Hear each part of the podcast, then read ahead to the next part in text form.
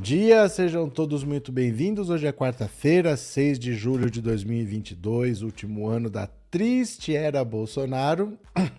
A triste era Bolsonaro na qual os idiotas perderam a modéstia, essa é que é a verdade.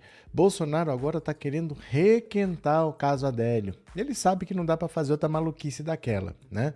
Não dá para você inventar um outro fato extraordinário daquele, porque depois de quatro anos mentindo para o povo, ele pode falar a verdade, a verdade mais cristalina que existe, que ninguém acredita. As pessoas não acreditam em Jair Bolsonaro no geral poucos bolsonaristas dos mais fanáticos acreditam em tudo que ele diz. Mesmo entre o bolsonarismo, muita gente acredita nele apenas às vezes, não sempre. Então, mais uma eleição em cima da hora, porque aquela facada foi no dia 6 de setembro. Foi um mês antes da eleição. Mais uma facada, um ato extraordinário em cima da eleição para ajudar a aumentar a popularidade, o povo não cai mais nessa. Então, se não dá para fazer outro, ele está querendo requentar o caso Adélio. Ele está querendo fazer investigações na Polícia Federal que tragam provas, que liguem o ataque a alguém da esquerda. Não precisa ser prova de verdade, pode ser qualquer besteira, porque os bolsonaristas mais radicais, eles acreditam em qualquer coisa. O problema é, o objetivo dele é fazer com que as pessoas tenham ódio da esquerda. Na verdade, o que acontece sempre quando ele faz esse tipo de tentativa é que ele só fala com os radicais. Ele não pensa em atrair um público mais amplo, ele quer dar mais comida para esses cães raivosos que ainda o seguem. Ele vai se enforcando com essas tentativas, a verdade é essa. Mas isso passa longe de estar no entendimento dele que o caminho não é esse, que o caminho não é abastecer os radicais, que o caminho é ser mais ameno, mais um pouco mais neutro e atrair mais pessoas. Então, ele vai se afogando. Saíram mais duas pesquisas, as duas pesquisas continuam dando vitória no Lula, inclusive as pesquisas dão vitória em eventuais segundo turno de Ciro contra Bolsonaro. Bolsonaro não ganha nem do Ciro Gomes. Bolsonaro chega a perder para Simone Tebet. Então a situação dele, por mais que ele aumente um pontinho, dois pontinhos no primeiro turno, para começar, isso é uma flutuação que acontece, né? Tem a margem de erro para isso mesmo. Ele está no governo, o governo sempre pode ser mais bem avaliado ou mais mal avaliado. Isso interfere um pouquinho, mas quando você vê simulações de segundo turno, ele continua perdendo para todo mundo. Não é que ele perde para o Lula ele continua perdendo para todo mundo e faltam menos de três meses para a eleição. E em São Paulo, o continua enchendo o saco. Porque o pessoal quer ser vice na chapa do Haddad. O pessoal ainda não entendeu que o PT não vai fazer esquerda com esquerda, porque se faz assim, perde. Mas ele quer porque quer ser vice do Haddad. E como a chance maior é que não seja, porque o PT não procura o pessoal para isso, eles estão querendo não apoiar o Haddad e lançar um candidato próprio. Lançar um candidato próprio para perder, para não ir para lugar nenhum, mas não apoiar o Haddad por birra. Como sempre, o pessoal querendo andar sozinho para perder, em vez de andar junto com quem vai ganhar e ver se faz o partido crescer. Na verdade, o pessoal é um partido que nacionalmente só tem sete deputados, em São Paulo só tem três. É um partido bem pequenininho e exige ser tratado como se fosse igual ao PT. Infelizmente, mesmo que ele fosse igual ao PT, ele não seria o vice. Porque o vice não seria da esquerda. Isso é uma regra que já está sendo seguida há 20 anos e que o pessoal ainda não entendeu. Mas deixa lá, eles podem a qualquer momento não apoiar o Haddad e lançar um candidato próprio. É eles que vejam o que eles querem fazer da vida, o que é melhor para eles, né? Vamos começar a ver as notícias aqui. Quem for chegando, se está aqui pela primeira vez, se inscreva no canal. Se você já é inscrito, torne-se membro. E se você quiser colaborar com um colega seu, tem um monte de gente aqui, ah, não tá fácil para ninguém, né? Tem um monte de gente que gostaria de ser membro do canal e não tem condição financeira. Você pode dar de presente.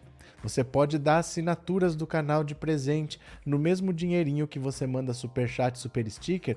Existe agora a opção assinatura de presente. Você escolhe se você quer dar 5, 10 ou 20, mas por enquanto parece que só funciona no computador, viu?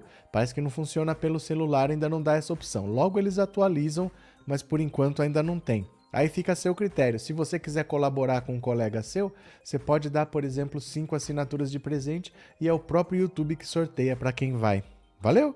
Vamos lá, vamos compartilhar a tela aqui, vamos ler notícias? Olha, Jair Bolsonaro espera reviravolta no caso Adélio antes das eleições. É o que ele faz, né? É o que ele faz. Em vez de falar de economia, em vez de falar de levar comida para o povo, vem ele falar de caso Adélio. Olha, Jair Bolsonaro espera uma reviravolta no caso Adélio Bispo nos próximos três meses, quando acontecerá a eleição.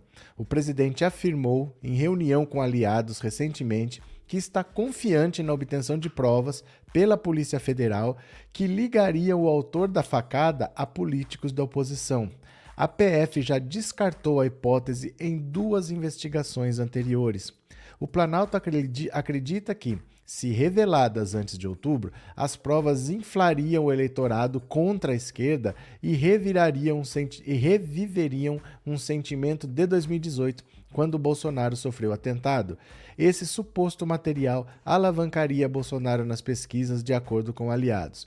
Hoje, o presidente corre o risco de perder a eleição para Lula no primeiro turno, conforme apontou o Datafolha no mês passado. Em janeiro deste ano, após mudança no comando das investigações, a PF escolheu um delegado que já investigou o PCC para apurar se Adélio contou com a ajuda de terceiros ou agiu a mando de alguém. Em duas investigações, a Polícia Federal concluiu que ele cometeu o crime sozinho. Em fevereiro deste ano, o blogueiro bolsonarista Oswaldo Eustáquio foi condenado a indenizar o PSOL em 10 mil reais por afirmar, em 2020, que um braço político ligado ao PSOL teria agido junto com Adélio Bispo. Na ocasião, o blogueiro citou ainda Jean Willis como mandante do crime. Adélio já se filiou ao partido mas nunca militou. A justiça o considerou inimputável em razão de doença mental. O juiz Telmo Zayons Zainko ressaltou que o blogueiro bolsonarista deturpou o conteúdo de um depoimento prestado à Polícia Federal, citando falas não ditas e compartilhando conclusões sem qualquer base. Então, olha, o que, que o Bolsonaro vai querer fazer? Ele vai querer requentar o caso Adélio de 2018 agora para 2022, para dizer assim, tá vendo? A esquerda que quer impedir que eu, que eu fosse presidente, eles queriam impedir que eu fosse presidente em 2018, agora eles podem vencer, eles são capazes de qualquer coisa. Já teve duas investigações que levaram ao mesmo lugar, de que o Adélio agiu sozinho. Nunca se achou prova de nada. Tentaram falar que o Lula era o mandante. É a coisa mais absurda do mundo dizer que o Lula foi mandante de algum atentado, porque ele estava preso nessa época. Seis meses antes da eleição, o Lula estava preso. O Lula foi preso em abril de 2018, por isso que ele não participou das eleições. Como que, sob os cuidados da Polícia Federal, lá em Curitiba, ele conseguiu comandar um atentado contra alguém, como ele conseguiu comandar qualquer coisa aqui fora, mas eles falaram isso. No fundo, no fundo, não vai achar nada, mesmo sem achar nada, eles vão falar alguma coisa, vai se fazer algum barulho aqui e ali, igual esse Oswaldo Stark falou. Ele falou qualquer besteira sem ter provas e foi condenado dois anos depois. Eles provavelmente não vão achar nada de novo, vão falar qualquer coisa de novo, vai vir gente desesperada aqui falando: ai meu Deus, a Polícia Federal, ai meu Deus, e não vai ter nada. Vai passar a eleição e o Bolsonaro vai perder de qualquer jeito. Porque, gente, o Bolsonaro já fez de tudo e o Lula já fez de tudo de um ano para cá. O Bolsonaro já ameaçou golpe de Estado, o Bolsonaro já deu indulto para Daniel Silveira, o Bolsonaro já chamou o Alexandre de Moraes de canalha. Nada disso mudou a intenção de voto do povo. Isso está estabilizado há mais de um ano, né? Deixa eu mostrar aqui para vocês. Para quem nunca viu, eu sempre mostro isso aqui. Olha, isso aqui são as projeções de segundo turno entre Lula e Bolsonaro pelo IPESP desde março. Em março, quando o Faquin anulou as condenações do Sérgio Moro e o Lula recuperou os direitos políticos, imediatamente ele já superou Bolsonaro em simulações de segundo turno. E aí foi crescendo, crescendo até agosto. Em agosto, Lula superou 600 por 60% e nunca baixou. De agosto para cá, o Lula não baixa de 60% e o Bolsonaro não sobe de 40%. Tá nessa faixa aqui de 62, 63, 64, conta 38, 39, 37 em simulações de segundo turno.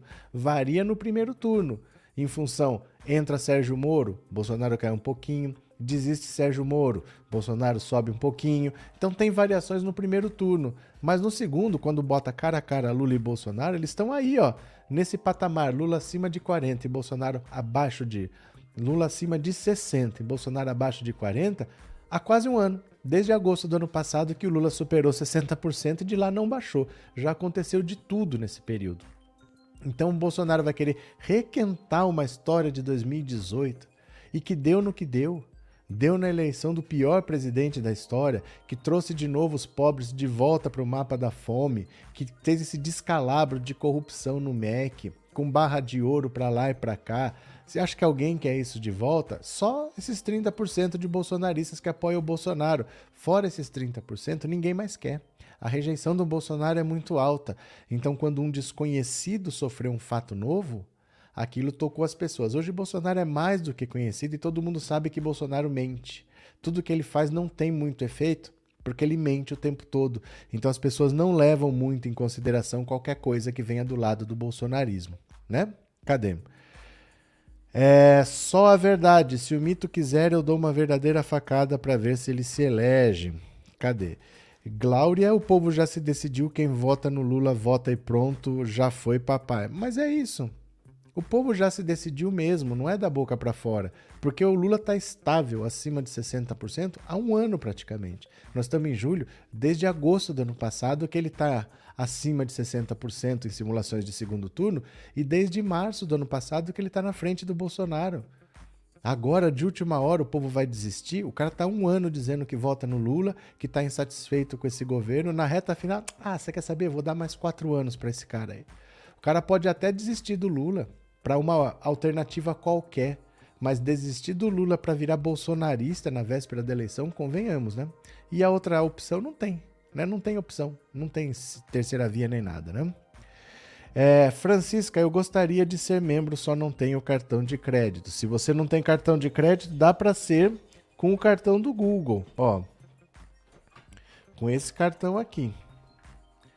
Você pode comprar até em supermercado, vende, loja de departamento.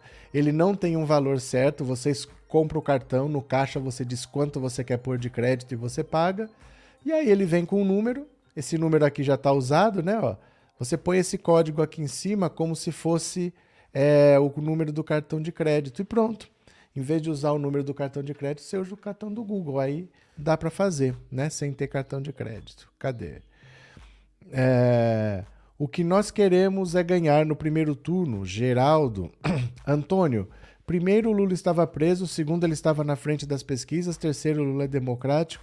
Esse discurso não se sustenta. Eu acredito que esta fakeada foi um teatro paraguaio. Cadê que mais? AF. Salve, você é nota mil, mas seus, mas seus moderadores são nota zero, não entendem brincadeiras, ironias e ficam bloqueando à toa essas frases que vocês dizem não, não servem para nada. Seus moderadores. Que, que você quer que eu faça com essa informação assim? Seus moderadores. É uma frase genérica. Ou você fala exatamente o que aconteceu, com quem aconteceu, quando aconteceu, ou fala, olha, seus moderadores, quem são seus moderadores? É a mesma coisa do Collor falar, vou caçar Marajá. Quem que é Marajá? né? Se você explicar o que aconteceu, a gente vê, tá bom? Mas tem que falar. Vocês ficam nessa, olha, os seus moderadores, quem são? Cada um é um, né? Cada um é um. Cadê? É, ninguém tira um voto do Lula. Quem vota em Lula vota de coração, Bina. Bina, uma vergonha essa coisa de fakeada.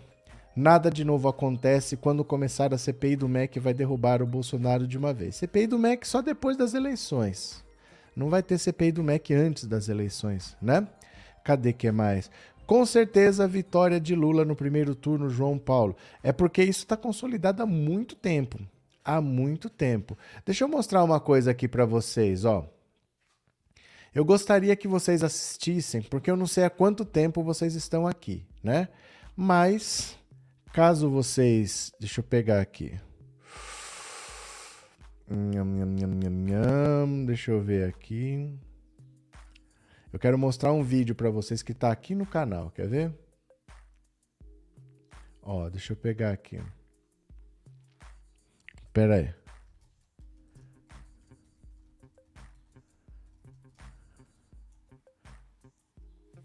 Deixa eu pegar aqui, quer ver?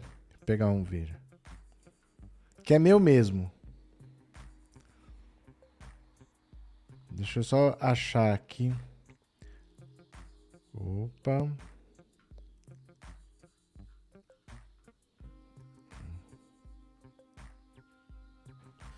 Só um pouquinho.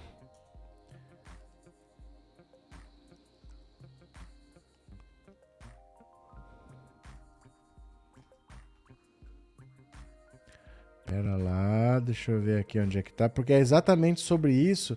Eu vou mandar o link e depois vocês assistem, viu?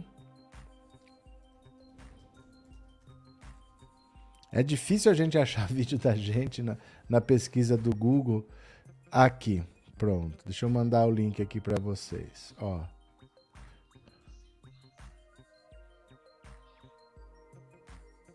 Eu vou mostrar um pedacinho para vocês. Eu vou mandar o link aqui. Viu? Ó. O difícil de você achar um vídeo seu é que se você sair procurando, são três, dois vídeos por dia. Vídeo de um ano atrás tem 700, 800 vídeos para voltar. Mas aqui, se você procura no Google, aí aparece vídeo de um monte de canal, nunca vai direto no seu. Depois vocês assistem. Clica nesse vídeo aí, eu vou mostrar um trechinho, que foi uma live que eu fiz com o professor Rico Guimarães. O professor Rico Guimarães faleceu já, isso tem um ano mais ou menos, e nós comentamos um pouquinho sobre essa facada. Eu vou colocar um pedaço desse vídeo aqui para vocês verem, porque é interessante ele falar que conhece pessoas de Minas Gerais, porque o atentado foi em Juiz de Fora, que participaram da organização da, da facada. Eu vou mostrar um trecho, mas depois vocês assistam o vídeo todo, tá? Deixa eu pegar aqui, ó. Dá uma olhada. É esse link que eu mandei para vocês. Deixa eu voltar aqui, ó. Deixa eu ver. E o delegado Valdir, ó. que eu tenho um financiado existe. Vitaminas e Minas é uma. Certo? Ó, pois pera como lá. aconteceu isso? Olha. É, as respostas concretas que você pode ter, você pode ter do Eduardo Bolsonaro, ele sabe muito bem o que aconteceu, certo? O falecido Bebiano sabia. Sim. Ok? Só que o falecido Bebiano não participou da trama, mas sabia. E a Direita Minas, Juiz de Fora, sabe muito bem o que aconteceu. Direita Minas é uma instituição política, de militância, né? Que é espalhada, no caso, por, no caso a Direita Minas é Minas Gerais. Tem Direita Rio, Direita São Paulo, Direita Rio Grande do Sul e por aí vai. Em cada estado existe uma instituição de militância política para defender os valores da direita, e essas instituições elas foram usadas né, pela família Bolsonaro, foram financiadas pela família Bolsonaro e são financiadas até hoje. A direita Minas, direita Rio, direita São Paulo, direita Bahia e por aí vai. Tá? Tanto que o Congresso Conservador, que foi organizado pelo Eduardo Bolsonaro, também foi financiado por ele.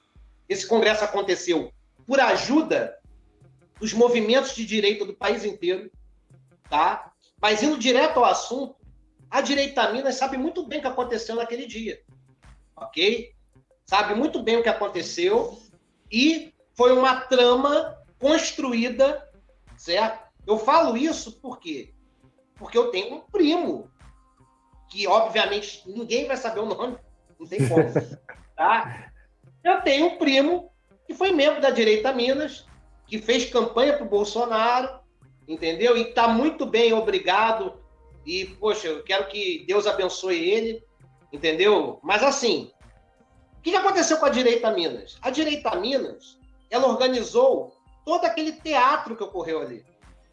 Preste atenção numa coisa, eu tenho um vídeo no meu canal que traça toda a trajetória desde novembro de 2017, do Bolsonaro quase desmaiando na Câmara Federal com fortes dores no abdômen. Novembro de 2017, tá? E de lá para cá, podem procurar na internet. Esse novembro de 2017 vocês não vão achar, porque é assunto do mainstream político. Só quem vive dentro da política, né, que sabe disso.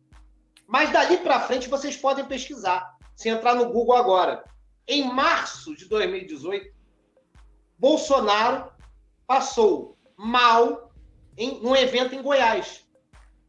E o delegado Valdir, né, até então aliado dele, deputado né, por Goiás, informou, deixou escapar ao jornalista do jornal Opção, que é lá de Goiás, quem é de Goiás aqui pode até confirmar para mim. Quem estiver assistindo, com certeza você tem gente de Goiás assistindo a live. Tem o jornal Opção, que é um jornal importante de lá. Desculpa. O delegado Valdir, ele informou aos jornalistas do jornal Opção que Bolsonaro necessitava fazer uma cirurgia urgente. Uma cirurgia gastrointestinal. Isso em março. Em abril de 2018, ele passou muito mal em Roraima. Tá na internet também, podem pesquisar agora. Abrir uma janela e pesquisar. Passou mal em Roraima, pegou um jatinho para o Rio de Janeiro e ficou internado uma semana no HCE. O HCE é o Hospital Central do Exército. Quem é do Rio de Janeiro conhece. Tá? Ele tentou despistar, mas a própria assessoria do hospital confirmou que ele ficou internado alguns dias lá. De lá para cá, teve um evento em Santa Catarina, acho que é Congresso dos Gideões, uma coisa assim, uma nomenclatura evangélica. Um evento evangélico em Balneário Camboriú, né, onde fica a nata elite de Santa Catarina, todo mundo sabe. Uma igreja só de gente que tem grana. Ele esteve lá e o pastor encostou a mão na barriga dele, certo? E o pastor, no momento que encostou a mão na barriga dele, ele é, lacrimeja e fica reflexivo. Ele é um ser humano, com todos os defeitos, ele é um ser humano. Um cara que está com medo pô, de ter algo muito grave na barriga e que pode morrer, é óbvio que o cara chora. Pode ser o pior ser humano do mundo. Ele tem sentimentos, certo? Ele ficou reflexivo, chorou, emocionado e tal. O que, que acontece? Onde, onde que eu quero chegar? A cirurgia do Bolsonaro não foi fake. A cirurgia aconteceu ele precisava fazer a cirurgia. Precisava. Não foi mentira. Fez. O acompanhamento no Albert Einstein foi verdade. Ele ficou lá internado, correu risco de vida. Certo? Não houve nenhuma mentira nisso. O único teatro foi a facada. Aí vocês assistem. Aí vocês assistem depois. Eu mandei o link, tô mandando de novo. Depois vocês assistem, tá aqui no canal já tem um tempo, tá? Tem mais de ano. E assim, é, o Bolsonaro vai tentar re, requentar essa história de novo, porque lá atrás serviu para impulsionar a candidatura dele. Ele quer que impulsione de novo, né? Então vamos ver o que, que acontece, né? Vamos ver. É, estranhamente o Rico Guimarães. Gente, para com isso, pelo amor de Deus. Respeita a família. De verdade, para com isso de colocar a, a dor de uma família nessas histórias. Ele, ele, sofreu, ele morreu.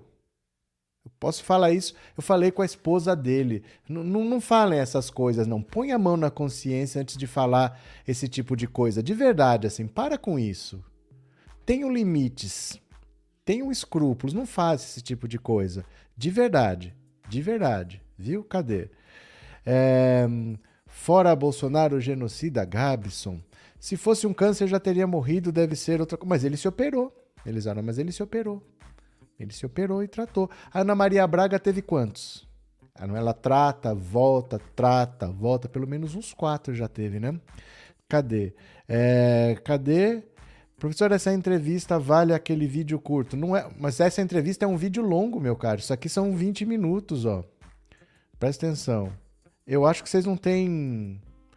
É... Dá uma olhada aqui, ó. Deixa eu mostrar. Ah, eu fechei a, a aba. Pera aí. Tenho que reabrir a aba. Essa entrevista tem que assistir inteira, não é vídeo curto, não. Gente, vocês têm preguiça de assistir as coisas? É sério? Olha só. Olha aqui, ó. 20 minutos. 20 minutos. Você tem que vir aqui, ó. Deixa eu tirar a mensagem, ó. Você tem que assistir aqui, ó. 20 minutos, ó. Gaste 20 minutos na sua vida. Não fique nessa não, vídeo curto, vídeo. Vai lá e assiste, cara. Vai lá e assiste, né? Cadê? É, o Coiso vai dizer que o PT foi o mandante da. Ele já falou. Mas a Polícia Federal já falou que não, que o Adélio agiu sozinho, né? Já agiu sozinho. Cadê? A fakeada, Renato. Cadê? Cadê? Isso não é desrespeito, não é estranhamento, não é. Se vocês não sabem, vocês não podem falar. Não fica me colocando família no meio. Ai, mas ele também morreu. Gente, meu pai também morreu de infarto, tá? eu gosto, gostaria que vocês parassem de misturar política em tudo, que vocês ficam igual os crentes que querem colocar religião em tudo. Ponham a mão na consciência. Ah, ele morreu. Respeitem. Não, não ficam colocando política no meio, não. Meu pai, dois anos atrás, sofreu um infarto. Não vou falar que. Pelo amor de Deus, assim, olha, eu acho que às vezes vocês passam de limite e não percebem. Vocês não percebem que vocês passam do limite, né? Cadê? É, bom dia! Tenho saudades do professor Rico Guimarães. Eu já nem sei quando foi, porque passa muito rápido, né? Cadê? Sandra, o Bozo tinha poucas chances em 2018. Por que alguém ia querer tirá-lo da eleição? E essa altura, será que o povo, depois de tudo que aconteceu, ainda ficaria solidário ao Bozo? É porque assim, ele já tentou requentar o mesmo efeito. Quando foi aquela história do camarão, lembra? Antes, ele também eu não acho que foi em setembro, porque o Camarão foi no fim do ano, depois das férias, né? Em setembro, eu acho que ele já tentou, ia ser hospitalizado, às pressas também. Cada vez o efeito é menor, porque o povo já se acostumou com isso. O povo já se acostumou, né? É isso. Cadê que mais? Zup, deixa eu pegar um super chat aqui que passou. É, Henrique, professor, esse episódio Adélio já está mais que batido. Se ele precisar disso para ganhar a eleição, melhor já ir botando a faixa no Lula. Única coisa que temo é o auxílio de 600, isso sim preocupa. Lá vem o povo dizer que as ucranianas são fáceis porque são pobres. Vocês têm que parar com isso. Quem está derrotando o Bolsonaro são os pobres, não é a classe média, não. Parem de julgar pobre, dizer que pobre se vende. Parem com esses preconceitos. Vocês percebem como tem preconceito na esquerda, gente? Cuidado, viu? Cuidado. Boas, não posso ficar, assisto mais tarde. Valeu, Suzy, obrigado, viu? Bom dia, obrigado pelo super chat. E Márcia, obrigado pelo super sticker, obrigado também pelo super chat. Sempre vem o povo dizer que tá com medo do pobre se vender, sendo que quem tá derrotando o Bolsonaro é o pobre. É quem ganha de zero a dois salários mínimos. Todo mundo então concorda com a mamãe falei, né? Que as ucranianas são fáceis porque elas são pobres. Cadê? Cadê? O Lula está te pegando, Luiz Melo. O que, que aconteceu? É lamentável que a Santa Casa, um hospital tão conceituado aqui de Juiz de Fora, tenha compactuado com essa farsa. Mas se você for juntar, se você for juntar, é tanta gente envolvida em tudo, quando entra dinheiro, as coisas acontecem. Entendeu? As coisas acontecem. Porque sempre alguém manda, sempre alguém assina.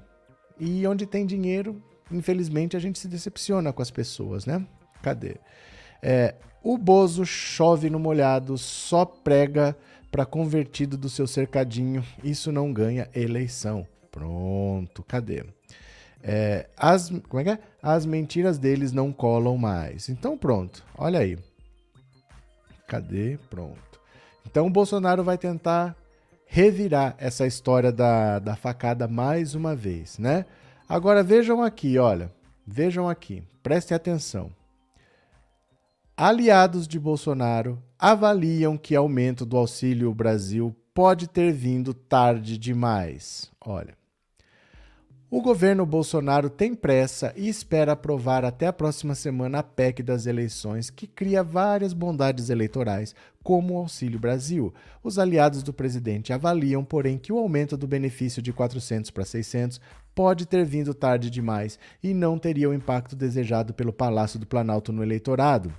Um aliado de Bolsonaro lembrou ao blog que líderes do Centrão defendiam esse valor de 600 desde o início do ano para garantir uma recuperação consistente do presidente nas pesquisas de intenção de voto. Se o governo tivesse concordado, já estaríamos pagando o novo auxílio desde fevereiro. Agora vai começar em agosto. Pode ter vindo tarde demais, reclama esse aliado.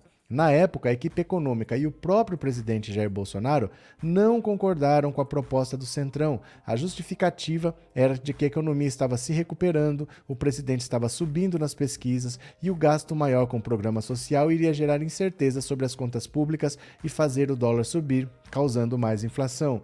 Só que o presidente parou de crescer nas pesquisas, a inflação se manteve elevada, corroendo o poder de compra do Auxílio Brasil de 400 reais, levando o Palácio do Planalto e a equipe econômica mudarem de opinião. Bolsonaro queria começar a pagar o novo valor já em julho, mas tudo indica que ficará para agosto. Os aliados lembram ainda que durante o pagamento do auxílio emergencial, o impacto na imagem do presidente demorou alguns meses e só teve o reflexo mais positivo oito meses depois. E na época o benefício atingia 60 milhões de pessoas, bem acima do Auxílio Brasil, e pagava em média 900 reais. Então, assim, os, os próprios aliados do Bolsonaro já perceberam que não tem muito o que fazer, porque eles estão tentando aumentar um benefício em julho para pagar em agosto. Quer dizer, vai pagar em agosto, setembro e o povo já está votando no começo de outubro. Não tem tempo de fazer muita coisa, nem para o bem e nem para o mal. Não tem tempo muito para ele prejudicar a imagem do Lula, não tem muito tempo para ele tentar melhorar a imagem dele e reduzir a rejeição, não tem tempo para o Ciro Gomes crescer, não tem tempo para Simone Tebet tentar alguma coisa, não tem tempo para nada. Se alguém quisesse fazer alguma coisa, já tinha que ter feito no ano passado. E aí, durante o ano, você vai subindo, porque ninguém vai ganhar 10 pontos por mês. Não tem como isso acontecer. O Bolsonaro hoje, ele não, não basta crescer. Ele tem que roubar eleitor do Lula. Como é que ele vai fazer isso? Não é simplesmente, ó, tem eleitor ali, vai lá e pega. Não, ele tem que pegar eleitor petista e transformar em bolsonarista. Como é que ele vai fazer isso? Porque o Lula hoje está vencendo no primeiro turno. Então não basta ele crescer, ele precisa fazer o Lula baixar. Como que ele vai fazer isso em dois meses? Com 200 reais? Que nem foram pagos ainda, nem estão aprovados é que, sabe assim, não tem muito tempo para fazer nada. Agora é tarde. Já tinha que ter feito se quisesse fazer. Ou teve quatro anos para governar e não governou. Agora vai fazer o quê? O que, que vai fazer agora? Vamos ver. O Auxílio Brasil é só para ganhar a eleição porque não pagou antes que a pandemia estava muito alta. É porque assim, na pandemia tinha o auxílio emergencial. Só que chegou dezembro, eles não queriam nada. O Paulo Guedes queria que acabasse. Aí ficou quatro meses, até abril, sem nada mesmo. Acabou o auxílio emergencial e não começou nada. Aí ficaram tentando ver, o povo foi comer osso. Você lembra? Foi naquela época que as pessoas ficaram sem nada, sem emprego e sem auxílio. Aí aprovaram o tal do Auxílio Brasil, deram calote na PEC dos precatórios, não sei das quantas, pipipi, papapá começaram a pagar um valor de 400 reais, sendo que a esquerda estava falando mantenha o mesmo valor do, do auxílio emergencial, no mínimo 600 reais. E o governo não quis. O governo que não queria pagar nada, quando decidiu pagar, resolveu pagar 400. E a esquerda o tempo todo falando tem que ter e tem que ser 600. Vai querer fazer agora? Agora é tarde. Agora o povo foi para a fila do osso. Agora o povo está desesperado, agora o povo não tem o que fazer, agora é tarde. É muito difícil agora ele mexer nisso daí, né? Cadê? Na minha opinião, diga Luiz, Bolsonaro requentar essa história só vai reforçar os que já o apoiam, não vai surtir efeito em quem já é Lula.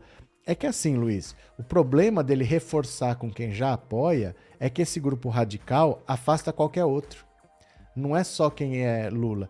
Algum moderado que poderia falar: "Ah, tá bom, vai, eu vou, eu vou de Bolsonaro". O cara não vai, porque o Bolsonaro não fala com essas pessoas, ele só fala com os radicais.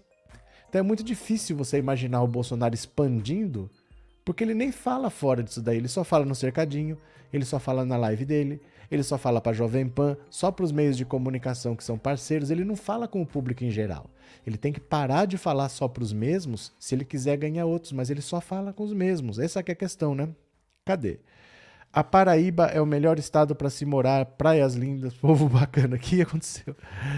O povo acordou, vão receber os 600, mas voltam Lula. É que os 600 não são 600.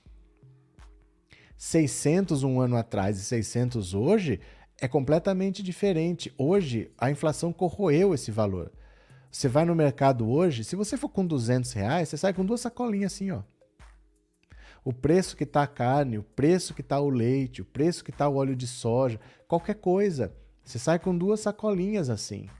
Então, você, quando você pagou o auxílio de 600 reais dois anos atrás, nossa, 600 reais era outra coisa. Hoje em dia, hoje em dia está completamente corroído, né? Cadê? Cadê? É, o pobre não, não se deve, não se vende Agora, as pessoas têm que aproveitar mesmo. Ué, mas que não é nem aproveitar, é direito delas, né? A gente paga imposto para quê? A gente paga imposto não é para sustentar a política, é para quando a gente precisa, a gente poder ter onde se segurar. Então é para é ser usado, é dinheiro delas. Elas pagam imposto, né? Você dá cinco reais para um morador de rua, Se ele for ali comprar alguma coisa para comer, tá pagando imposto, porque tá embutido no preço. Né? O cara que fabricou pagou imposto, ele embute no preço. Mesmo um cara que mora na rua, ele paga imposto, porque está embutido no preço dos produtos. Se ele comprar uma garrafa d'água, ele está pagando imposto. Então ele tem direito de usar, né? Newton, você não acha que estão dando munição para o Bozo atacar o Lula, permitindo campanha antecipada, ataques às urnas, estourando o teto de gastos e não caçam a sua candidatura? É porque é o seguinte, Newton. Não adianta você pensar no Bolsonaro como uma pessoa normal, porque ele não segue regras. Então o Bolsonaro, para você pegar e botar na cadeia, enquanto ele for presidente da República, não dá. O nosso sistema é presidencialista e o presidente tem várias prerrogativas, ele tem várias proteções. Você não vai prender Bolsonaro durante o mandato.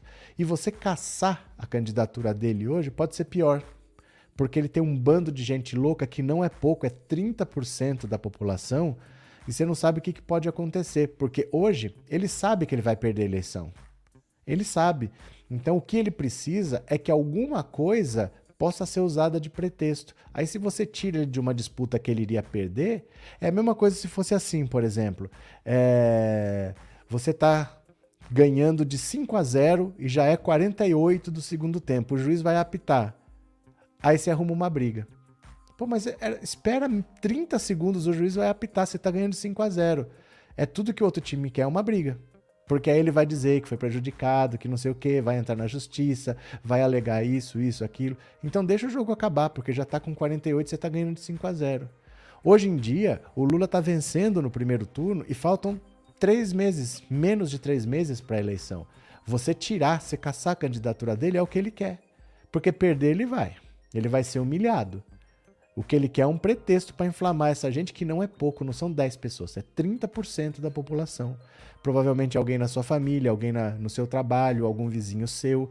É muita gente. Então, eles estão esperando assim, ó, deixa passar. Porque já vai acabar. Daqui a pouco acaba, espera passar. Quando acabar, saiu da presidência, aí vai para a justiça. Aí a justiça vê, não dá para prender ele enquanto ele for presidente. O Augusto Aras não vai denunciar o Arthur Lira não vai aceitar pedido de impeachment. Então, enquanto ele for presidente, não tem muito o que fazer. Você entendeu o, drama que quer? É? Se fosse uma pessoa normal, com a Dilma você vai lá, faz impeachment, o que, que ela faz? Ela assina e sai. O Lula é uma pessoa normal. Você fala, você está preso, o que, que ele faz? Ele vai se entrega e cumpre a pena dele. Eles são assim, são democratas, são pessoas decentes. Mas o Bolsonaro é um bandido miliciano. Então, já que ele vai perder, espera ele perder e depois vai lá e prende. É o que eles estão fazendo com o Daniel Silveira. O indulto ainda não foi julgado pelo STF e nem vão julgar. Vou esperar passar a eleição para julgar. Porque aí o Bolsonaro já está enfraquecido. Se não, se você falar que o indulto dele vale, ele vai sair indultando todo mundo. Ele vai indultar todo mundo que está condenado aí, é, Zé Trovão, Roberto Jefferson, ele vai indultar todo mundo se falar que ele pode. E se falar que não pode, ele joga os radicais para cima e acha que isso é pretexto, ele vai querer chamar o exército. É isso que eles estão fazendo. Estão esperando o Bolsonaro sair de lá, porque o Bolsonaro ele quer um pretexto. Ele, ele já sabe que ele vai perder. Né? Eu conheço muitos que vão receber o auxílio e votam no Lula. Desculpa, mas fala da vergonha da Carla Zambessa. Daqui a pouco, aguenta as pontas aí. Aguenta as pontas. Aguenta as pontas.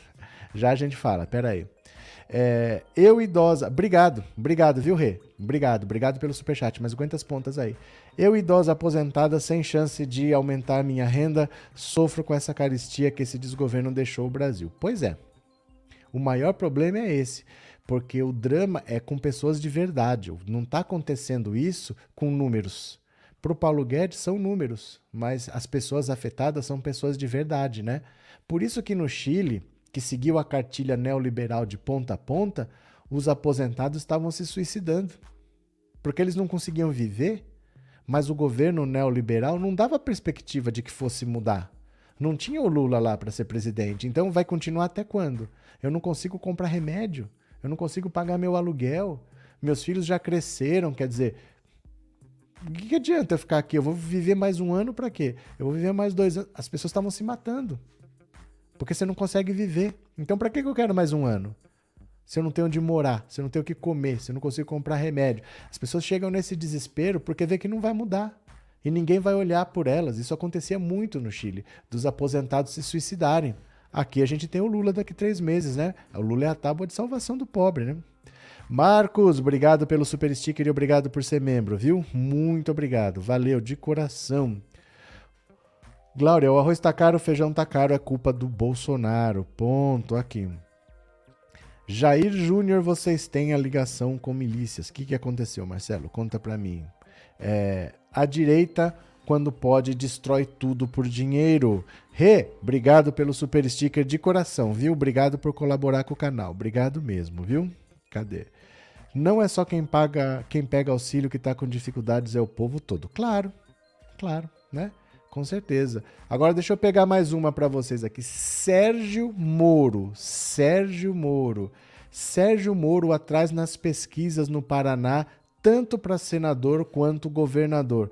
O Sérgio Moro não vai se eleger nem no Paraná, que é a casa dele. Ele está nas pesquisas para senador atrás do Álvaro Dias. Ó, os dias não andam nada fáceis para o ex-ministro da Justiça e presidente Jair Bolsonaro e o ex-juiz considerado suspeito pelo STF Sérgio Moro. De acordo com o levantamento divulgado pelo IRG Pesquisa, nunca ouvi falar desse instituto, na segunda-feira, Moro não aparece na frente nem para o Senado, nem para o governo em seu próprio estado, o Paraná. Senado. Álvaro Dias lidera a corrida ao Senado pelo estado do Paraná com 32% enquanto o juiz da Lava Jato tem 22%. Já a disputa para o governo estadual, no cenário com Moro na disputa, Ratinho Júnior tem 46,4%, Requião tem 19,6% e Moro tem 12%. O Moro está na casa do Ciro Gomes para presidente, né? Em um segundo cenário sem Moro, Ratinho aparece com 56,5%, o que consagraria sua vitória no primeiro turno. Na sequência, Requião tem 23,5. O IRG ouviu 1.500 pessoas. Então, Sérgio Moro não está liderando pesquisa nem no Paraná. No Paraná, é bem provável que ele dispute o Senado, não o para governador, e é bem capaz que perca por Álvaro Dias. Álvaro Dias, que é do partido dele, foi o Álvaro Dias que levou o Sérgio Moro para o Podemos, está com 32, e o Sérgio Moro, para concorrer com o Álvaro Dias, está perdendo para 22. Então, o Sérgio Moro não está tendo vida fácil nem no estado dele e ele queria se eleger por São Paulo. Olha aonde vai o devaneio do Sérgio Moro. Que ele não consegue ir bem nem na casa dele. Ele queria ser presidente, depois ele queria disputar por São Paulo, mas ele não está na frente nem no estado dele. Né? Vai vendo. Cadê quem mais? Cadê? Silas, vocês já viram o que o banco vão fazer? Assistam ao vídeo do Eduardo Moreira, vão destruir as pessoas que precisam deste dinheiro. Cadê? Neuza, meu Paraná querido, valeu. que mais? O neoliberalismo é uma praga, verdade. Cadê? É, passou um chat, já vejo, Neuza. Obrigado por avisar. Professor, sua analogia do auxílio com as ucranianas é perfeita. O pensamento elitista leva pessoas a acharem que os mais pobres sofreram três anos e meio e vão se render por 200 contos. É que assim, a gente precisa tomar cuidado porque todos nós podemos melhorar. Ninguém é perfeito. Então a gente às vezes fala uma coisa sem pensar, até com boa intenção.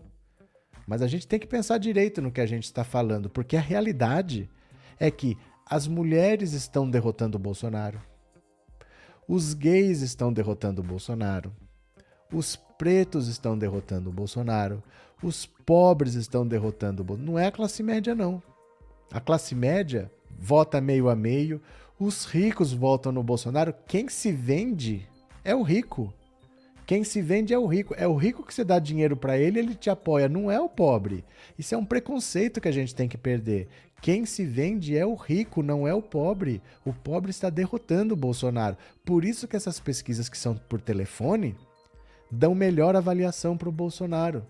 Porque quando pega pesquisa telefônica, ela exclui muita gente mais pobre. E essa gente vota em massa no Lula. Então a realidade mostra pra gente que isso não é verdade. O Bolsonaro faz o que faz, o pobre está votando contra ele. O nordestino está votando contra ele. Mas a gente tem isso na nossa cabeça. Ai, mas o pobre vai se vender. Ai, mas. Gente, quem se vende é o rico. Precisamos entender isso. Quem se vende é o rico, né? Cadê quem mais aqui? Que, que super chat que passou aqui? Deixa eu ver. O do Marcos eu falei. Obrigado, Marcos. O do Darre. É, eu falei também. Será que tem mais algum? O da Rê teve outro também, o que eu falei. Acho que não. Teve o da Márcia. Márcia eu falei. Obrigado, Márcia. Márcia Bereta, obrigado pelos. Acho que não perdi nenhum, não. Acho que eu não perdi nenhum, não. Pronto. Acho que eu não perdi nenhum, não. Voltemos para cá. É, a mulher que vai pisar a cabeça da serpente. A mulher está pisando. É uma das maiores rejeições entre o eleitorado feminino. Ele está desesperado com isso e a Michelle não quer gravar. A Michelle já desmarcou mais duas vezes. Ela tinha desmarcado duas vezes, porque ela estava gravando vídeo, esses vídeos de 30 segundos aí para aparecer nos intervalos comerciais. Duas vezes ela faltou, ela não foi, faltou, marcou de novo, faltou. Aí na terceira vez ela disse que não ia mais. E ficou um tempo lá que disse que não ia, que não ia, que não ia. Agora marcaram para ela. Ela faltou, marcaram para ela, ela faltou de novo. Ela não quer saber de gravar. O que, que está acontecendo, né? É, Jussara, brasileiro aprenda. Direita no Brasil não se importa com fome, morte e destruição. A grande lição é que direita trata o Brasil como colônia de exploração. É exatamente isso, Jussara. É exatamente isso. A direita só está preocupada em manter os próprios privilégios, né? O grande, o grande estopim para o impeachment da Dilma foi a PEC da empregada doméstica. Foi alguém olhar para a empregada doméstica e ver um ser humano. Mas por que, que esse ser humano é atendido para o CLT e esse aqui não é? Por que, que, a empregada doméstica não é regida pela CLT? Por que, que a empregada doméstica só tem 20 dias de férias? Por que, que para a empregada doméstica eu posso descontar alimento no pagamento dela? Para o outro trabalhador, eu dou salário e dou vale? Vale alimentação, e para doméstica eu desconto a alimentação do, do, salário dela, eu desconto a moradia. Aí enxergaram a empregada doméstica como ser humano, a classe média se revoltou. A classe média que precisa se sentir rica, ela sabe que ela não é, mas ela precisa se sentir rica. Eu não posso ir limpar minha privada. Eu tenho que ter alguém que eu possa pagar. Né? Esse foi o estopim do impeachment, enxergar a empregada doméstica como ser humano, né? Obrigado, viu, Jussara? que mais? Moacir, cadeia para Sérgio Moro, ele quer se livrar da prisão. Bandidos da justiça, ele conseguiu manchar a imagem da justiça. Moacir. É, Kali Michele está vendo para onde o vento está soprando e já está se preparando. De boba só tem a cara. Ela não quer fazer. Eles estão tentando de tudo para ela gravar as participações, ela não quer saber. E o MBL, que não tem mais o que fazer, o MBL, que está com tempo sobrando, resolveu processar a Juliette. Dá uma olhada aqui, ó. Membros do MBL vão ao Ministério Público e acusam Juliette de fazer campanha pró-Lula. Vê se tem cabimentos aqui. Ó. Integrantes do MBL decidiram acionar o Ministério Público contra Juliette por suposta campanha antecipada a favor do ex-presidente Lula. No centro da ação está uma apresentação da artista em Caruaru, em Pernambuco, no último dia 3. No show, Juliette vibrou ao ouvir gritos de apoio ao petista, líder das pesquisas de intenção de voto para o Palácio do Planalto. É Pernambuco, respeita, afirmou a cantora após o coro. A ação do Ministério Público Eleitoral foi apresentada pelo vereador Robinho, Rubinho Nunes, pré-candidato a deputado federal, e pelo pré-candidato a deputado estadual Guto Zacarias. Nas redes sociais, Nunes alegou que Juliette quis usar dinheiro público para cometer dois ilícitos eleitorais: campanha antecipada e realização de showmício pró-Lula. Nas redes sociais, fãs da cantora ironizaram a ofensiva judicial e os argumentos dos integrantes do MBL. Pronto. Olha, esses vídeos aqui, gente, ó, deixa eu falar uma coisa para vocês. O canal ficou três dias desmonetizado porque eles consideraram que esses vídeos assim que a gente passa são material reutilizado. Eles querem que você faça conteúdo 100% original, que você não utilize um vídeo que é de um terceiro, né? Então, ah, mostra aí a Carla Zambelli no Flow. Eu não vou usar imagens de um outro canal do YouTube, porque o YouTube pode considerar material reutilizado, entendeu? Eu peço que vocês compreendam. Ah, mas o outro canal fez. É, se ele quiser ter problema, é problema dele. Porque esse canal já ficou desmonetizado, o canal pode ser excluído. O YouTube tem a monetização, ele paga para você ser criador de conteúdo. E não reutilizador de conteúdo. Então eu não estou passando vídeos aqui, de nada. Tem aquele vídeo ali, eu estou sabendo que é um vídeo de uma televisão, já não estou nem pondo por causa disso. Mas eu mostro para vocês. Eu mando no, no Instagram, no Twitter, no Facebook, no Telegram, no, no grupo do WhatsApp. Eu mando vídeo para vocês. Colocar aqui no YouTube está dando problema, eu estou evitando. Pelo menos até o YouTube sossegar um pouco, porque eles mudam, né? Com o tempo eles vão mudando. Às vezes eles pegam mais no pé, às vezes eles deixam. Lembra que eu falei para vocês? Faz um vídeo curto, faz um corte. Acabaram os canais de corte. Estão desmonetizados, porque é material reutilizado. Falei para vocês, não pode fazer isso daí. Canal de corte está desaparecendo, eles estão é, excluindo todos. Cadê? Cadê? É, não gosto da Juliette, mas errada ela não... Mas ela não fez nada, Mara. Ela não fez nada, foi o público que gritou olê, olê, olá, lulá, lulá. Foi o público, ela não fez nada, de verdade. Ela não fez nada. Ela não fez nada. O MBL tá querendo aparecer. Ela não fez rigorosamente nada, foi o público, né? Cadê? É... O MBL vai achar um jeito de colocar a nós os cactos contra eles. Aí eles é que vão ver o que é bom para tosse. Os cactos? O que quer dizer isso? Cadê? Igual ao show da Elba Ramalho, foi a população que começou a gritar Lula. E a Ludmilla? A Ludmilla fez o L. Fez o L lá no palco. Aí o Fernando Holliday disse que ela estava fazendo propaganda antecipada pro Lula. O que, que a Ludmilla falou? Meu nome começa com L. Pronto. E aí, né? Deixa eu pegar mais uma aqui para vocês, ó. Cadê? PSOL, PSOL, PSOL. PSOL não apoiará a França e terá candidato próprio ao Senado em São Paulo. Olha, o PSOL não endossará. Deixa eu aumentar só um pouquinho aqui, ó. Opa, ó. O PSOL não endossará o nome de Márcio França na corrida ao Senado por São Paulo e terá candidato próprio na disputa. O nome do presidente nacional da legenda, Juliano Medeiros, está sobre a mesa. A informação foi publicada inicialmente pela Folha e confirmada pela Carta Capital. O movimento, porém, não se estenderá à eleição ao governo de São Paulo nem ao pleito nacional.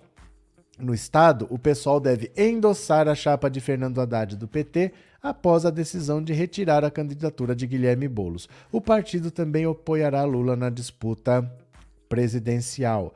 Como mostrou Carta Capital, a cúpula do PT em São Paulo projeta uma data para a confirmação da saída de França da disputa pelo governo paulista, o próximo sábado, dia 9. Procurado pela reportagem, o pré-candidato não confirmou a decisão de desistir. O comando petista, porém, espera que o comunicado oficial aconteça em um ato com a presença de Lula na região metropolitana da capital paulista. Ao se confirmar o recuo, França deve ser apresentado como candidato ao Senado. A reviravolta decorre de uma nova rodada de conversas mantidas por França, Haddad e Lula em São Paulo. O PCBista ainda tentaria atrair o presidente do PSD, Gilberto Kassab, que deve dar uma resposta nos próximos dias. Então veja só, o PSOL não vai apoiar o Márcio França para o Senado, porque a ideia é que o Márcio França desista e dispute o Senado e deve ter um candidato próprio em São Paulo. O PSOL quer ser o candidato ao Senado. Como não vai ser, não vai apoiar e vai lançar um candidato próprio. Porém, olha que essa outra notícia. PSOL a um passo de não apoiar Haddad em São Paulo. Olha o que, que eles querem. O clima no PSOL é de insatisfação com a forma como vem sendo tratado pelo PT paulista. Segundo o presidente do partido, Juliano Medeiros, apesar de aprovar em suas instâncias a busca da unidade em torno de Haddad, o PSOL não tem sido procurado para debater a formação da frente que disputará o governo do estado. Medeiros registra que Guilherme Bolos retirou sua candidatura quando ainda contava com índices relevantes na disputa para o governo e depois de ter tido 40% de votos na capital em 2020. É um momento de definições. Pelo tamanho e relevância do partido hoje no Estado, esperamos ser protagonistas na construção da unidade. Se não quiserem, terá de ser assim. A especulação em torno de nomes para compor a chapa de Haddad e as negociações com Márcio França e o PSD também tem causado mal-estar entre dirigentes do PSOL. A insistência de Haddad com o nome de Marina Silva tem irritado os pessoalistas, maioria na Federação PSOL Rede. Olha, o pessoal não entendeu o que já foi dito em 2002, quando o Lula foi buscar o José Alencar lá no PL, o PL do Valdemar da Costa Neto, onde está Bolsonaro hoje. O José Alencar era muito mais à direita do que o Geraldo Alckmin, muito mais. Ali ele era empresário, ele era à direita mesmo, estava no PL. E o Lula percebeu que esquerda com esquerda no Brasil não vai para lugar nenhum, porque a esquerda é no máximo 15, 20% do eleitorado, não chega a isso. Então, como eu vou disputar uma eleição com 15%? Eu não posso ficar fechado na esquerda. Eu preciso compor com o centro, com a centro-direita, para tentar expandir. E isso já tem 20 anos. O pessoal não entende. Eles querem ser o vice do Haddad. Mas não dá para fazer chapa esquerda com esquerda. Vai perder se fizer isso daí. O Haddad, ele ainda é visto por muitas pessoas como moderado, porque ele é uma pessoa tranquila, ele é um professor, ele é uma pessoa que foi ministro já, ele já foi prefeito, ele tem uma experiência, ele é conhecido das pessoas, mas o pessoal não. O pessoal não tem essa imagem ainda. Então, quando você agrega o pessoal, você diminui o apoio, na verdade. Seria melhor trazer alguém, igual o Lula buscou o Alckmin, buscar alguém mais ao centro e mais à direita, porque no interior de São Paulo é difícil quebrar a resistência. Era o interior mais que elegia o Alckmin. O Alckmin do PSB, PSDB que teve sete vitórias seguidas do PSDB, muito foi por causa do interior. O interior é mais, é, é mais rural, é mais agronegócio, é mais fazendeiro, é, é bem endinheirado. Eles resistem ao PSOL, eles resistem ao nome do Bolos. O Bolos, MTST, o Bolos percebeu, o Bolos talvez seja a voz mais sensata do PSOL. Ele não pode ser apenas o Bolos do MTST. Enquanto for isso, ele vai sofrer preconceito. Ele tem que ser um deputado, ele tem que mostrar contribuição para o país ali, ele tem que se desvincular a imagem, ele tem que ampliar. Ele tem que ampliar. Ele não pode ser só o Boulos do MTST. Ele tem que ser o Boulos que lutou pela educação, que lutou pela saúde, que lutou pelo saneamento básico. Ele tem que ter outras coisas para sofrer menos preconceito. E aí sim ele pode tentar prefeitura, governo, mas hoje, enquanto ele for muito associado só ao MTST, difícil. O pessoal é um partido pequeno, de pouca capilaridade, está presente em poucos municípios, tem pouca representatividade, pouco dinheiro, quer ser vice do Haddad, vai perder.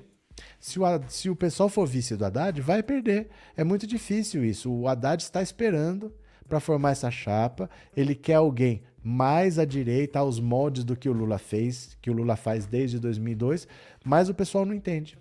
O pessoal, olha, o pessoal é exatamente o que o Lula falou. Essa fala aqui do Lula é sobre o pessoal. Ó, dá uma olhada aqui.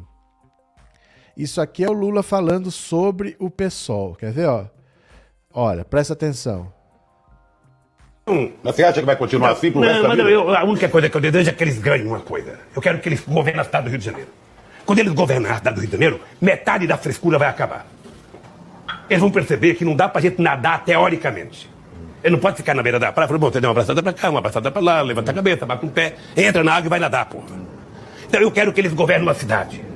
Depois que eles governam uma cidade, eles vão compreender que nem o Sarney, quando foi, sabe, quando foi em 2006 que elegeu 323 deputados constituintes e elegeu 23 governadores do PMDB, não conseguiu governar. Mas entre Freixo e Crivella tinha que ficar com Freixo. Não dava para ficar não com tenho, eu Crivella. não tenho problema de ficar com Freixo. Não, não, digo você, eu digo o problema, o problema é o seguinte, é que eles, eles se acham. Sabe aquele cara que levanta de manhã, vai no espelho e fala, espelho, espelho meu, tem alguém mais fudido que eu?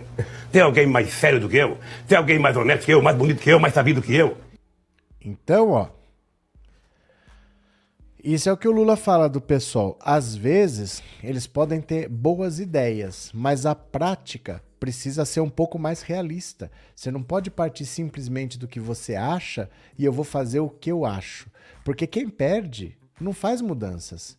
O Lula não teria feito Bolsa Família se tivesse perdido em 2002. Não teria feito Luz para Todos. Não teria feito Farmácia Popular. Não teria criado a. Não que- teria criado é, o, o, o SUS, não, eu confundo. É, a UPA. Não teria criado o SAMU. Não teria criado o Brasil Sorridente. Tanta coisa que foi feita, o PAC, né? Tudo isso aconteceu porque venceu. Não adianta você ter um discurso bonito e não vencer. Eu preciso primeiro vencer.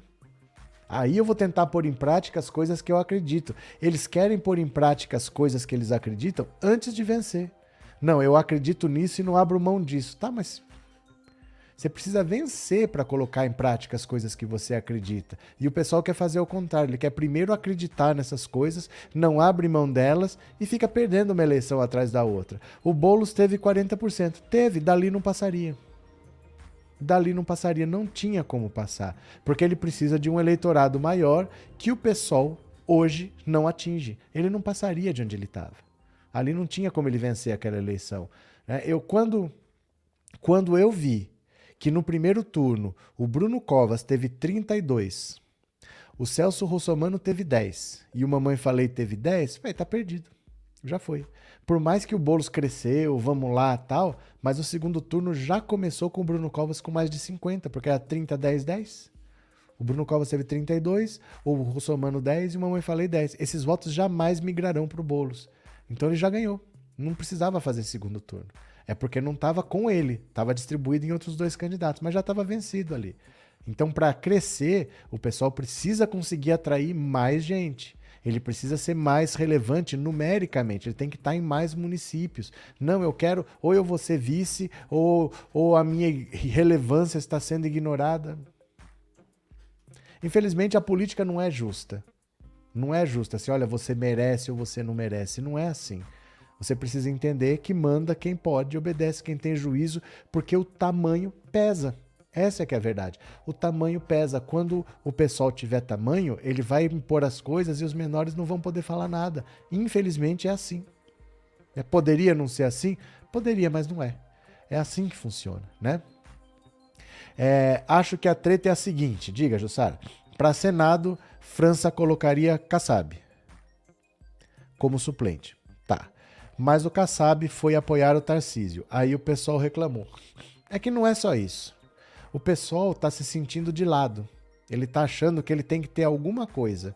Porque formou uma federação com PT, PSOL e PV. Eles são uma federação, não é uma aliança. É como se fosse um partido só.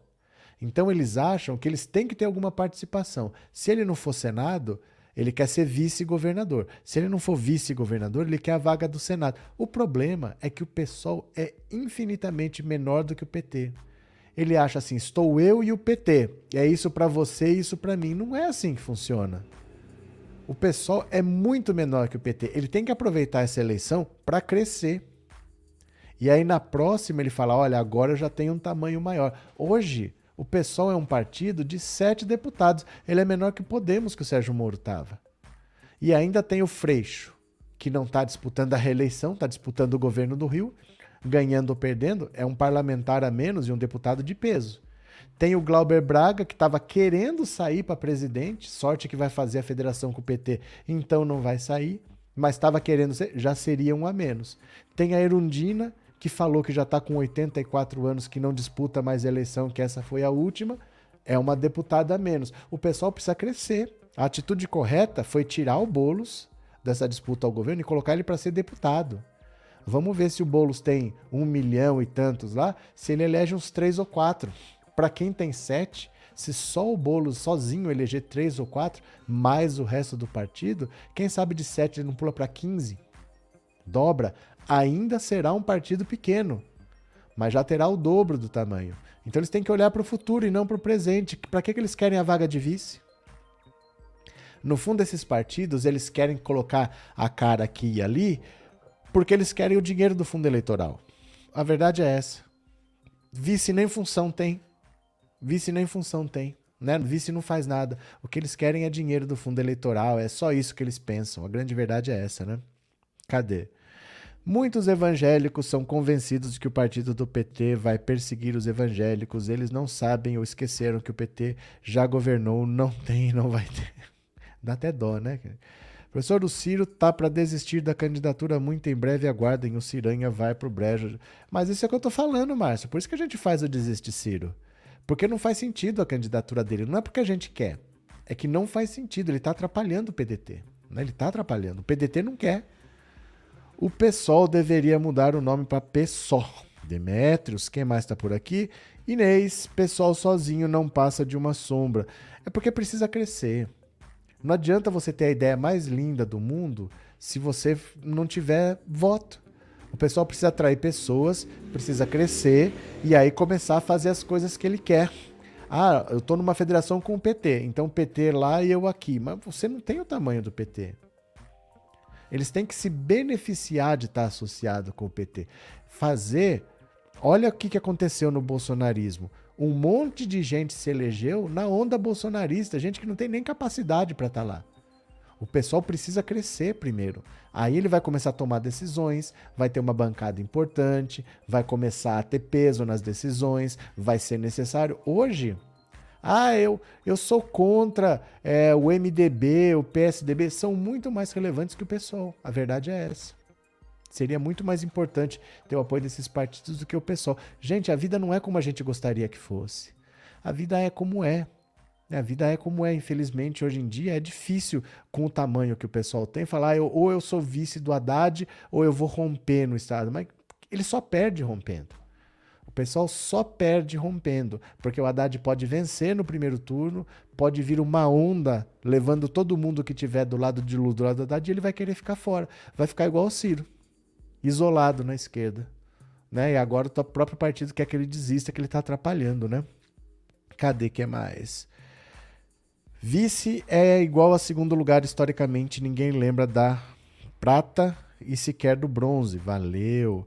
É, Lauro queria ver se os candidatos ganhassem pouco, mas para isso acontecer, a população tem que cobrar os seus candidatos e partidos. Nem é ganhar pouco, viu? É ter acesso a muita coisa, porque ali você tem a chave do cofre na mão, né? Você faz lei, você beneficia um, você beneficia outro, você tem poder na mão, mais do que salário, né? É, Renan, eles não entendem que o título acadêmico não vale na política, o pessoal é extremamente teórico e acham que tem autoridade intelectual para querer mandar nos outros sem voto. É porque a política não é justa. A vida não é justa. Seria melhor se fosse de outro jeito? Seria, mas a vida não é justa. Né, não adianta, por exemplo, pega um partido pequeno aí qualquer, pensa num partido pequeno na sua cabeça. Ele vai querer entrar para apoiar o Lula. Não adianta achar que ele vai, ah, então o PT é presidente e eu sou vice, porque eu estou apoiando. Se você é um partido pequeno, tente se beneficiar de uma vitória do Lula e na próxima eleição você vai estar tá maior. A vida do partido dura décadas. Por que, que você acha que o Emael, toda eleição, é candidato a alguma coisa? Para conseguir voto, para superar a cláusula de barreira e para ter dinheiro. Mas isso é ao longo do tempo, né? Na próxima eleição, tenho que tentar crescer, tenho que tentar eleger um deputado aqui, tenho que tentar eleger alguma coisa ali. Não é chegar agora o Emael vai querer ser vice do fulano porque ele vai apoiar. Não tem tamanho para isso. Então, primeiro você tem que ter peso. Você tem que ocupar lugar no espaço. E o pessoal hoje não faz isso, né? Cadê? Pessoal, eles deveriam estar unidos por nós, pelo Brasil, fora Bolsonaro. Mas é porque eles dificilmente é, pensam além do próprio umbigo. A verdade é essa, viu? Cadê? É, não sei onde esses partidos querem chegar com as decisões de não apoiar o PT. Não tem nem dinheiro para campanha, vai morrer na praia. Maria, a previsão para essa eleição é de que talvez só oito partidos ultrapassem a cláusula de barreira. A cláusula de barreira ela vai ficando mais difícil a cada quatro anos. Então, em 2018 foi um 1,5% do total de votos, 1,5%. A rede já não atingiu. Então a rede já está sem horário eleitoral, sem fundo partidário, sem fundo eleitoral nesses últimos quatro anos. Por isso que a Marina quer ser candidata a deputada, porque ela precisa de votos para ver se a, a rede supera a cláusula de barreira. Agora já não é 1,5%, agora já são 2%. Então quando era 1,5% e tinha dinheiro, eles não conseguiram agora aumentou para dois e eles estão nos últimos quatro anos sem dinheiro. É difícil. Tem 33 partidos registrados no Brasil hoje. A expectativa é que só oito superem a cláusula de barreira. Então esses partidos eles têm que entender que não é fácil você continuar existindo como partido e os menores vão desaparecer. Se, o, se a rede ficar mais uma eleição sem atingir a cláusula de barreira, vai acabar. Como é que vai ficar quase uma década sem dinheiro? Como é que eles vão viajar para lá e para cá? Como é que vai fazer?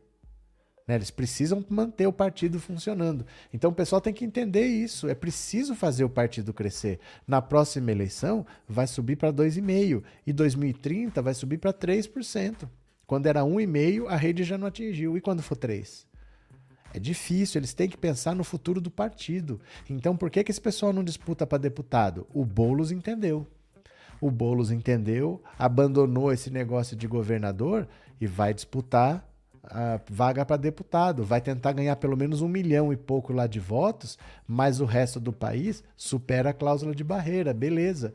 Mas não, vai ficar nessa agora, ah, vamos ter um candidato próprio. Qual que é a lógica de você romper com o PT? Qual que é a lógica numa eleição em que o Lula pode vencer no primeiro turno, né? Cadê? Hã? Cadê?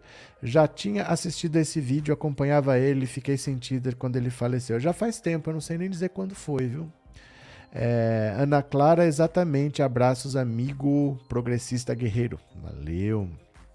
Lauro, nosso país não está no topo por culpa de nós, nós escolhermos os políticos errados que achamos viáveis para cumprir o que propõe. Se todos seguissem a Constituição Federal, mais manipulam para si. Verdade. Cadê? O pessoal é pequeno e para se impor ao PT que é gigante. E quer se impor ao PT que é gigante. É, porque assim, eu acho importante você ter o seu ponto de vista, eu acho importante você ter essas ideias, mas você não pode tirar o pé da realidade. A realidade é, para eu colocar essas ideias em prática, eu preciso ganhar. E para eu ganhar, se vem uma onda aí, eu tenho que surfar. Não vai ser toda hora que vai ter o Lula ganhando no primeiro turno. Aproveita, dobra o seu partido de tamanho. Se ele tem 7, passa para 15. Dá um salto, passe a ser relevante. Aí na outra eleição é outra conversa. Aí você já é um partido diferente, não é um partido de 5, 6, 7. Gente, um partido de 5, 6, 7 é um partido que cabe numa Kombi. Um partido que cabe numa Kombi tem que acabar. A gente não concorda que tem partido demais? Num 33, não é partido demais? E um partido que cabe numa Kombi, então o que, que tem que acontecer se existe partido demais? Tem que acabar. Ou ele se torna relevante, ou ele vai acabar. É isso que eles não entendem. E eles têm a sorte de ter uma onda lulista vindo por aí, da qual eles podem se beneficiar, e eles querem romper para ter uma candidatura própria para perder. Pode ser que o Haddad perca? Pode, pode, mas o pessoal com certeza perde. O pessoal não vai, o pessoal não tem tamanho para ganhar. O pessoal não tem dinheiro para ganhar, não tem dinheiro para fazer uma campanha própria. Não tem condição do pessoal ganhar no estado de São Paulo. Aqui é um estado muito grande, vai se gastar muito dinheiro, o pessoal não tem estrutura para isso. Vai perder. Por que não vai surfar na onda do Lula? Por que quando o Lula pode vencer no primeiro turno, o Haddad pode vencer? Vou romper, vou fazer uma candidatura própria. Que loucura é essa, né? Mas tudo bem. Sandra, obrigado pelo super sticker e obrigado por ser membro, viu? Muito obrigado, valeu. Entendi, o partido tem que ganhar visibilidade. Não é só visibilidade, é relevância. É relevância. É a mesma coisa que eu falar assim para vocês. Olha, é, eu vou começar um programa na, na Rede TV. Eu vou começar um programa na Rede TV. Só que se não der 20% no Ibope, eu não quero isso, eu não quero aquilo, eu não quero aquilo outro. A, a, a televisão tem que fazer um projeto para mim que me garanta pelo menos 20% no Ibope. Senão eu não aceito isso, não aceito aquilo, não aceito aquilo outro. É na Rede TV, não vai dar 20%. Você tem que saber que se você está na Rede TV, o seu patamar é um. Se você tiver no SBT é outro, se você tiver na Globo é outro. Então você tem que ter os pés na realidade. Você vai começar um programa na Rede TV, provavelmente vai dar traço. Se você se der muito bem, pode dar um. Se você estourar, pode dar dois, três. Daí dificilmente vai não passa mais. Porque esse é o tamanho da rede TV. Aí você pode chamar atenção, você pode ser uma pessoa importante, você pode ir para um outro projeto, e aí as coisas podem acontecer. Mas não adianta você querer que na rede TV você tenha 20% de BOP. Não vai acontecer. E quando você é o PSOL, ah, eu vou ter uma candidatura própria ao governo de São Paulo. O pessoal não tem tamanho para vencer essa disputa. Não tem dinheiro, não tem quadros, não está presente nos municípios todos que precisa estar. Tá. Então por que vai romper com o PT quando deve vir uma onda petista que vai eleger um monte de gente também? Vai eleger um monte de gente, do mesmo jeito que o bolsonarismo elegeu um monte de gente. Ah, não, vou ficar fora. Vou romper com a campanha do Haddad. Qual é a lógica disso? Mas, deixa lá. Deixa o pessoal, né? É, Rosa, o senhor tem toda razão. Eu pensaria, vamos nos unir para tirar esse desgoverno e pronto. É porque ele só tem a se beneficiar. Ele só tem a se beneficiar. Eles são um partido muito pequeno, associado ao Lula, que pode. Gente, quem que venceu para presidente no primeiro turno é raro. É muito raro. O Fernando Henrique já venceu uma eleição no primeiro turno, mas é porque tinha começado o plano real. Né? Quando deu aquela euforia do plano real, tudo, ah, é um fator diferente para o país que vivia na hiperinflação tal. Mas é difícil você conseguir isso, é muito difícil. Então é, eles precisavam entender isso. O Brasil hoje é um país que deve ter uma vitória do Lula no primeiro turno e ele só tem a se beneficiar. A tendência é essa. Por que, que eles vão querer romper com a Haddad? Num estado importante, num estado que tem dinheiro e que eles não têm estrutura para ganhar. Talvez num estado menor, com poucos municípios, eles consigam montar uma estruturazinha lá, mas no estado de São Paulo não tem condição. O PT nunca passou perto de ganhar. O PT uma única vez foi para o segundo turno, com o José Genuíno mas não passou perto de ganhar. Foi para o segundo turno, mas não teve chance. Mas fora isso, nem para o segundo turno foi. O Márcio França já foi para o segundo turno. O PT nunca foi. Porque é difícil. Aí eles vão querer uma candidatura própria. Sei lá, né? Cadê? A direita surfou o bolsonarismo, que é a extrema direita. O povo de esquerda é muito ingênuo. É, porque assim, eu, para falar a verdade para vocês, muito nas, muitos na esquerda preferem perder. Quando você perde, você nunca está errado, porque só quem está errado é quem faz. Quem está errado pode, quem faz, quem faz pode dar certo, pode dar errado. Mas quem não faz não está errado, porque você não fez, né? Então muitas vezes eu só eu quero isso, eu não faço aliança, eu não faço não sei o quê, eles nunca vão estar errados, porque eles nunca vão ganhar. Eles nunca vão ter que fazer. Eu posso prometer aqui, ó. Se eu for eleito, eu vou dar salário mínimo de 10 mil reais para todo mundo eu não vou ganhar. Eu posso prometer o que eu quiser, eu não vou ganhar. Ninguém vai dizer que eu prometi e não cumpri, eu não fui eleito. Então, muitos eu acho que eles preferem, se ele tiver que abrir mão desses dogmas, que na prática eles sabem que eles não vão conseguir fazer, ou eles abrem mão disso, ou eles vão fazer realmente alguma coisa, muitos deles preferem perder. E vão continuar falando que ah, a esquerda é perseguida, ah, não tem jeito, só se vendendo para o mercado, e vão continuar criticando com esse discurso de que eles são puros. Mas não ganha. Não adianta. Não adianta ser puro e não ganhar. Porque quem faz mudança é quem vence. Se o Lula não tivesse se, a, se associado ao José Alencar, não teria Bolsa Família. A vida de uma geração mudou por causa do Bolsa Família. O pessoal não faria. Não teria de vice José Alencar. Né? É assim. Cadê? Cadê? É, fanatismo sempre é ruim, seja de esquerda ou de direita. É porque precisa vencer, gente. Precisa vencer. É muito bom ter uma certa coerência, de você falar assim: olha, o meu discurso é esse, eu não abro mão disso. É tudo muito bonito, mas você precisa vencer. Você precisa pôr em prática o que você fala. Você não muda a vida de ninguém com palavras, você muda com atitudes. Você quer fazer atitude fora da política? Beleza. Vai lá, ajuda essa comunidade, ajuda aquela, mas o grande motor é a política. Você precisa vencer a eleição, você precisa governar, você precisa direcionar as coisas. Não dá para fazer isso teoricamente, você precisa fazer isso na prática. E é crescendo que você vai vencer. Eles não querem crescer para vencer, eles querem vencer para crescer. Eu não sei o que eles querem, na verdade, né? Cadê? Uh, Lauro, o Congresso o Congresso Nacional sempre faz valer o poder, mudando as leis para si mesmos e, quando a favor da classe trabalhadora, é uma briga para certa liberação, mitigando migalhas. Sim, mas o que que. Por que você falou isso exatamente? Qual é o caso, Lauro? Concordo com você. Mas por que você falou isso agora? A política é cheia de detalhes que a maioria das pessoas não sabem e por isso ficam à mercê dos corruptos.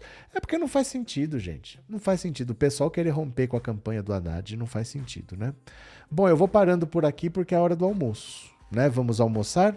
Hoje eu não vou fazer live de tarde, vou fazer live só de noite. Vou ter que dar uma aula agora. Valeu, meu povinho querido. Ó, daqui a pouco, então, 19 horas, estaremos de volta um beijo grande. Cadê aqui? Um beijo grande. Até daqui a pouco. Tchau, beijos, valeu. Até, meu povo. Obrigado. Tchau.